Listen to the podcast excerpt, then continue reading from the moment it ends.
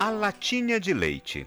Certa vez, dois irmãozinhos maltrapilhos, de 5 e 10 anos de idade, iam pedindo um pouco de comida pelas ruas da favela onde moravam. Estavam famintos. No entanto, do interior das residências, ouviam-se as seguintes respostas: Vão trabalhar e não amolem. Aqui não há nada para vocês, seus moleques. As múltiplas tentativas frustradas entristeciam as crianças, que batiam de porta em porta. Por fim, compadecida do sofrimento dos irmãos, uma senhora lhe disse: Vou ver se tenho alguma coisa para vocês. E entrou na cozinha, de onde saiu com uma latinha de leite. Que festa! As duas crianças se sentaram na calçada para beber o leite. Então, o menor disse ao irmão: como você é o mais velho, tome primeiro. E olhava para ele com os dentes brancos, a boca semiaberta, mexendo a ponta da língua. O mais velho levava a lata à boca e, fazendo um gesto de beber, apertava fortemente os lábios para que por eles não penetrasse uma só gota de leite. Depois, em, estendendo a lata ao irmão, dizia: Agora é sua vez. Após beber mais um pouco, o irmãozinho exclamou: Nossa, como está gostoso! Agora é a minha vez, dizia o mais velho. E levando a latinha já meio vazia à boca, novamente fazia o mesmo gesto. E não bebia nada, mas enganava o irmão como se estivesse bebendo.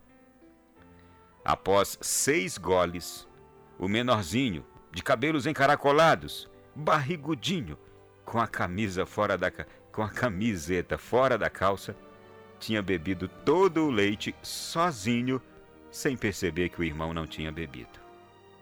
Então, ocorreu algo extraordinário. O mais velho começou a cantar, a sambar e a jogar futebol com a lata de leite. Estava radiante, mas com o estômago vazio. Embora acontecesse daquela forma, seu coração transbordava de alegria. Ele pulava com a naturalidade de quem não havia feito nada de extraordinário, ou melhor, de quem está habituado a fazer algo excepcional sem lhe dar maior importância.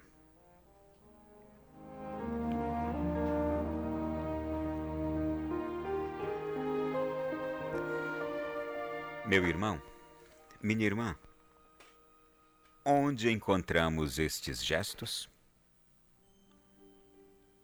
Quem é capaz de ensinar gestos assim para as crianças? Que nome podemos dar a tal demonstração?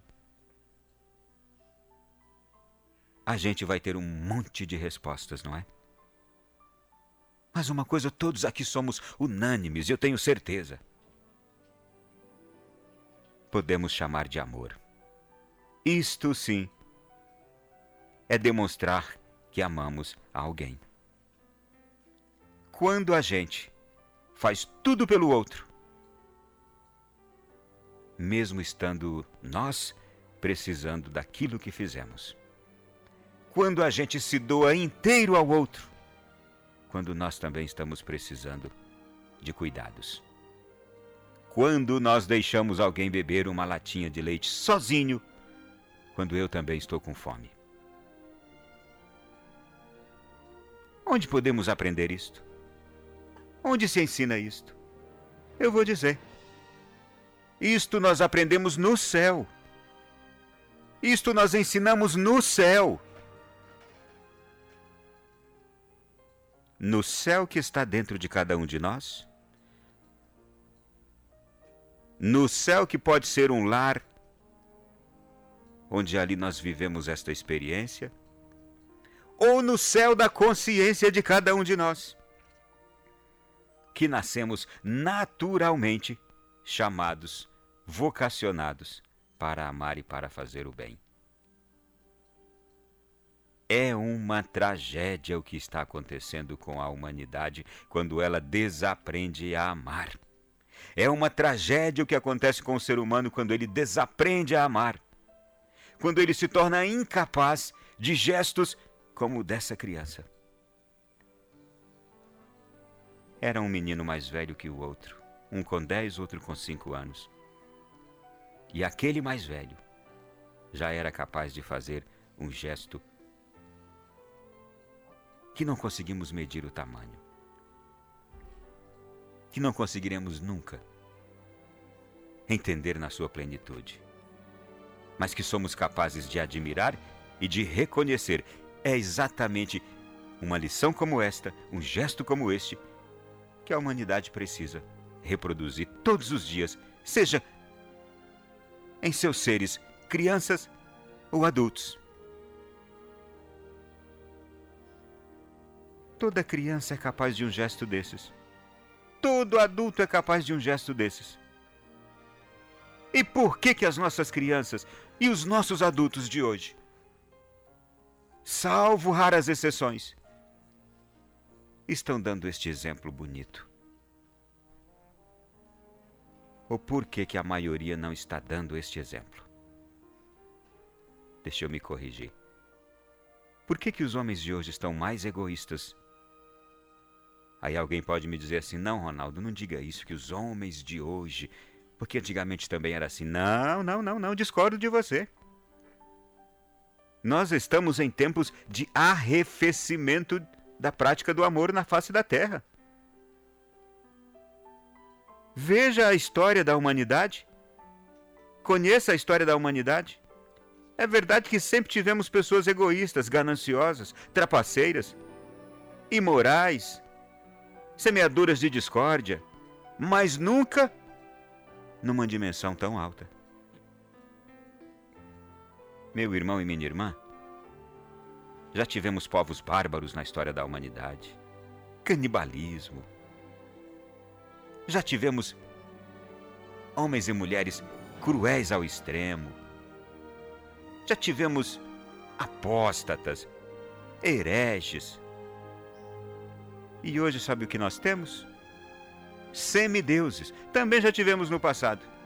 Mas hoje nós temos um número bem grande. Semideuses homens que estão atuando como entendendo-se um Deus.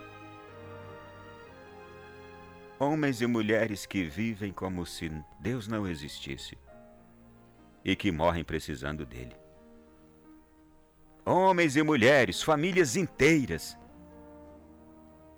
vivendo neste mundo, acreditando somente no Deus dinheiro, no Deus materialismo, no Deus conforto, no Deus sexo, no Deus bebida, no Deus droga. E homens e mulheres, quando têm tudo isto, acham que não precisam mais de nada. E no fundo, no fundo, terminam com um buraco tão grande dentro de si. São pessoas infelizes, insatisfeitas, temos uma geração hoje de homens e mulheres insatisfeitos. Moram em grandes casas e mansões bonitas. Andam em carros de última geração tecnologicamente super desenvolvidos. Têm grandes salários. Vivem das plumas e paetês.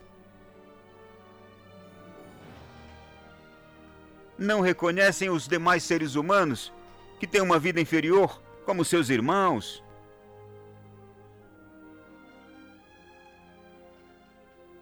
Acham-se semideuses. E olhe lá se não se acham o próprio Deus. Mas um Deus ou um semideus, triste, vazio, oco por dentro. Quanta infelicidade, quanta insatisfação neste mundo.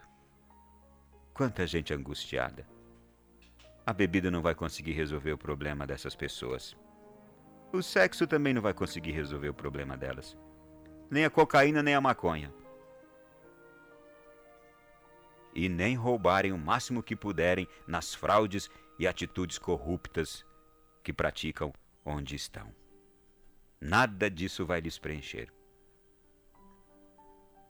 Porque aquilo que de fato causa uma felicidade sem igual. É o que fez aquele menininho mais velho com seu irmãozinho. Ele estava radiante, Com o estômago vazio, seu coração transbordava de alegria. Por quê? Porque ele tinha feito algo inimaginável para seres humanos egoístas.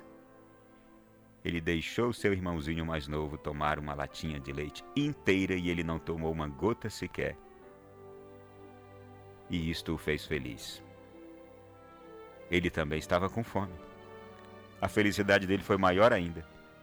O fato dele abrir mão da sua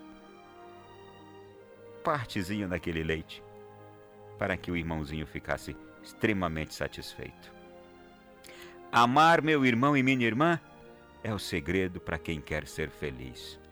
Se doar é o segredo para quem quer ser feliz.